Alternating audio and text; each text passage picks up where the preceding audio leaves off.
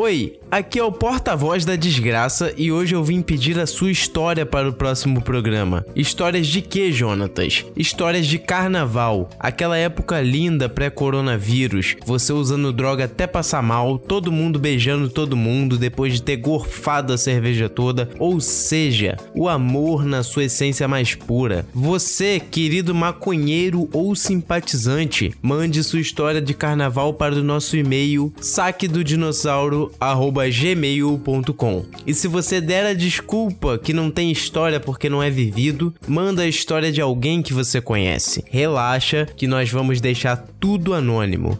Então ninguém vai saber porque eu não vou contar. Então se atentem aos detalhes, cheiros, gostos, texturas e mandem pra gente eternizar em áudio todo o decair da sua dignidade. Repetindo, saque do dinossauro gmail.com. Tchau! Será que acabou? O que que teve essa semana aí? Sei lá. Vacina. É, mas a gente não. Eu, eu pelo menos não tenho muito o que falar sobre a vacina, sabe? Tipo, foi só um acontecimento foda e é isso. Também não. Eu, em relação à vacina, eu tô. Eu tô igual aquele depoimento do Orkut, assim. Tipo, o que falar em relação a essa vacina que eu mal conheço, mas já considero pacas. Porra, o, o Butantan, hein? Cara, eu acho muito maneiro, porque você pensa assim, essa semana aquele. Qual o nome daquele MC? Aquele da. Vai com o bumbum tantan. É, é, peraí, qual que é o nome dele? MC Fiote. Cara, você.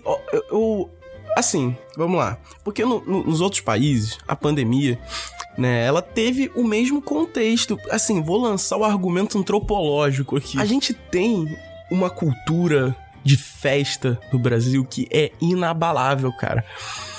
Tipo assim, eu acho isso sensacional, porque ah, as pessoas falam.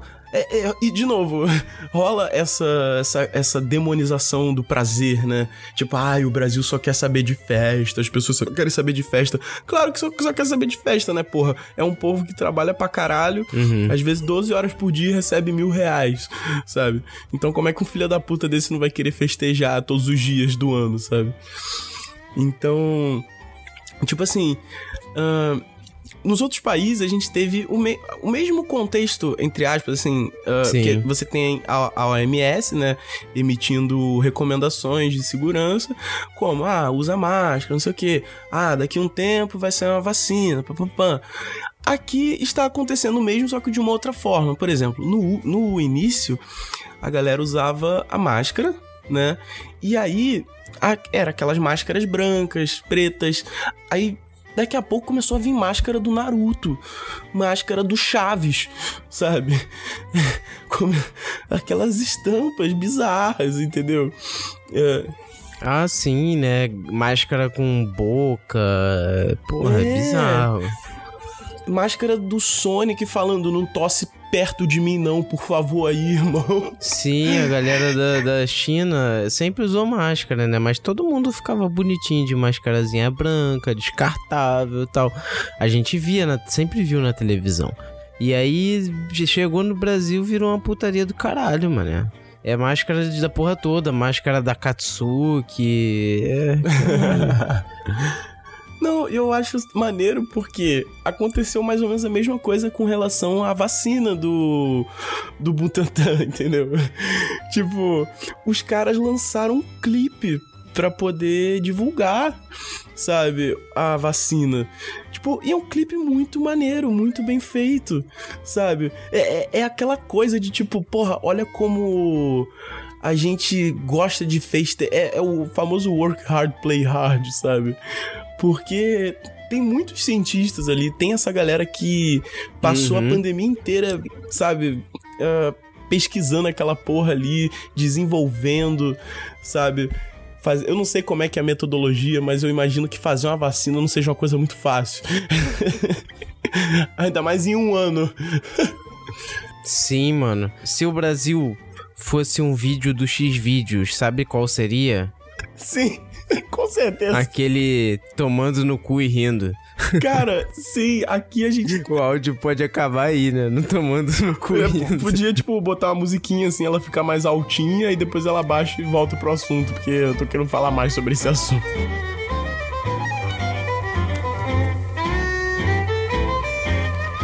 Não, é, é porque é exatamente isso, sabe? Os caras desenvolveram a porra de uma vacina em um ano pra chegar e, e, e, eu já tinha pensado nesse lance do Buntantan. Eu olhava assim, pô, parece aquela música, né, Buntantan, só que ninguém falava disso. e aí quando a galera se ligou, isso virou um meme e os caras fizeram um clipe, eu falei, cara, esse país tem tudo para dar certo, só não dá certo por causa de uma elite filha da puta, cara. É, Porque é, cara. A, gente, a gente tem muita força de vontade, a gente é cientista, a gente é trabalhador, a gente é feliz, tá ligado? É um, é um povo feliz, entendeu?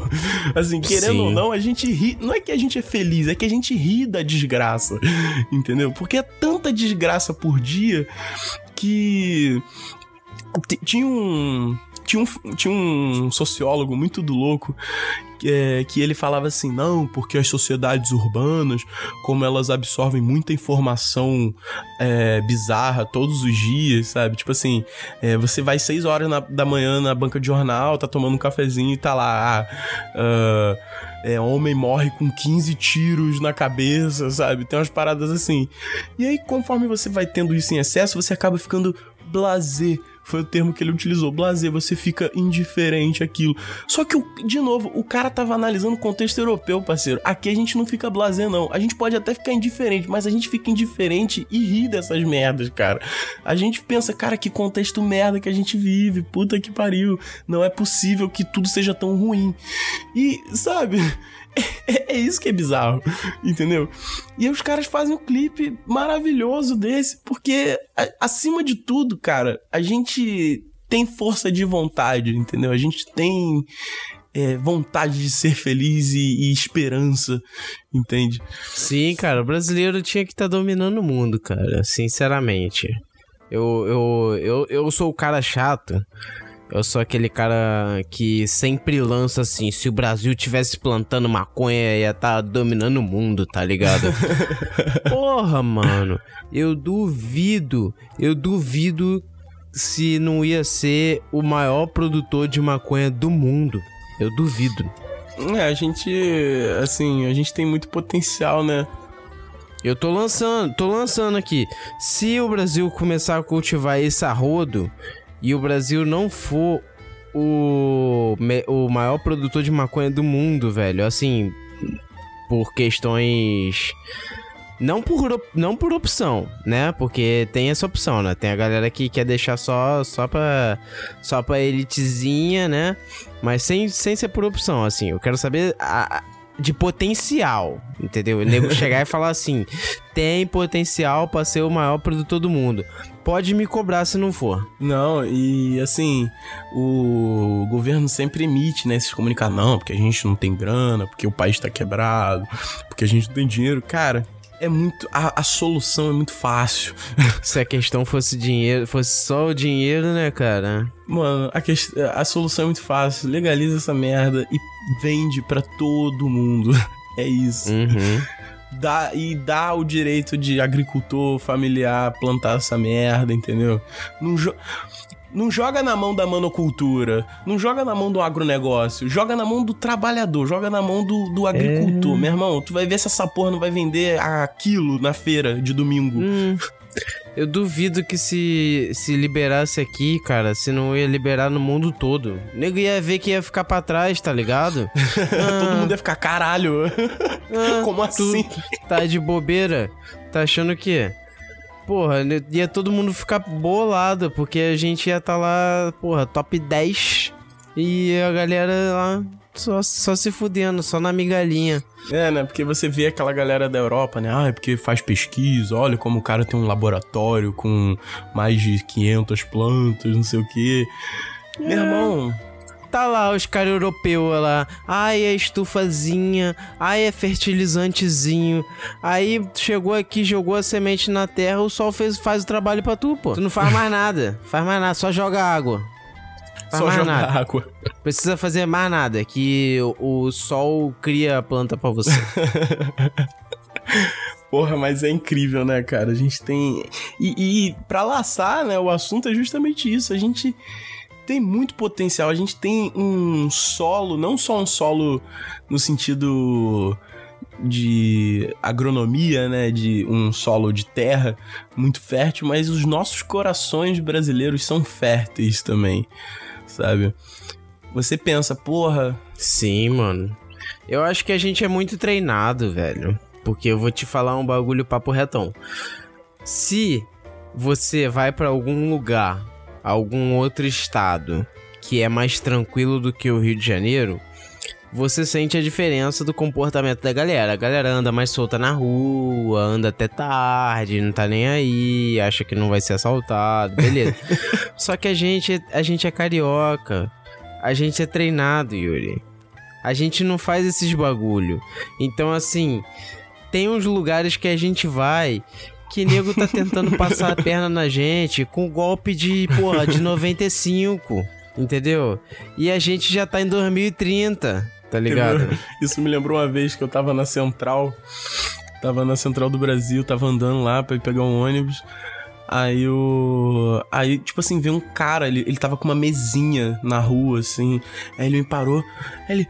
Pô, irmão, chega aí, chega aí, vou te mostrar um produto aqui, maneirão, não sei o que, eu tava de fone, eu tirei, eu. Pô, irmão. Porque, assim, eu acho importante é, se abrir pra essa galera, porque, sabe, eu detesto o tipo de pessoa que ignora vendedores ambulantes, sabe? Que. que só vira a cara e sai andando. Eu acho isso muito bizarro. E a gente sempre tenta ver, porque às vezes é um produto diferenciado mesmo. Às vezes é algo que vai revolucionar a tua vida. Tipo, teve uma vez que eu tava no Japeri, o cara tava vendendo um, um, um deschavador de alho. Pensei, porra, por que não? Só que eu não tava com dinheiro pra comprar. Mas eu pensei, porra, eu compraria muito isso. Isso é, assim, é, eu ia estar em 2040 se eu comprasse esse deschavador de alho. Entendeu? Mas enfim, esse cara chegou pra mim e falou: Ó, eu tô com um gelzinho aqui, eu não sei o que, eu já pensando, porra, gelzinho, beleza. Aí ele, não, gelzinho aqui, pá. Tu vai pegar, ó, tu vai abrir aqui, ó, sente cheirinho, sente cheirinho. Aí tinha um cheiro muito peculiar, assim, parecia uma coisa de ervas, mas também parecia tinha um tom meio amadeirado, assim, parecia um perfume, não sei. E aí ele Uhum. come... Era gel canela de velho? Não. Ele falou assim: Ó, você vai pegar esse gelzinho aqui. Cara, ele enquanto ele falava, ele tava botando o dedinho dentro. Ele, você vai pegar esse gelzinho aqui, ó. Você vai passar na cabeça da sua piroca, assim, ó. Tu vai ficar de pau duro mais seis horas, meu parceiro. Cara, isso era meio-dia. E eu pensando, só quero ir pra casa. Porra, meio-dia, um solzão do caralho, maluco falando de passar gel na cabeça da piroca, tá Não, mas ligado? quando ele falou isso, eu não acreditei. Eu No meio da rua. É, e eu falei, pô, irmão, eu tô sem dinheiro aqui, qualquer dia eu passo e compro contigo. Caralho. A Central do Brasil é bizarra, né, cara? Mas, mas tu lembra quanto é que era o gel de passar na cabeça da piroca? Cara, eram uns 20 reais. Porra, barato, barato. Se encontrar com ele aí, pode comprar que eu quero, quero Pô, experimentar. mas, mas eu não entendi a relação. Eu, eu não entendi a relação. Tipo, é, o bagulho ele dá uma sensação melhor ao penetrar ou é uma coisa que o teu pau absorve pelas ventosas? Ah, ficar de pau duro seis horas. Cara, seis horas de ereção. É, tipo assim, olha o que, que o cara fala, tá ligado? Isso contraria qualquer lei da física, da natureza. Não, e olha o cara que acha isso normal, né? Que aceita, tá ligado?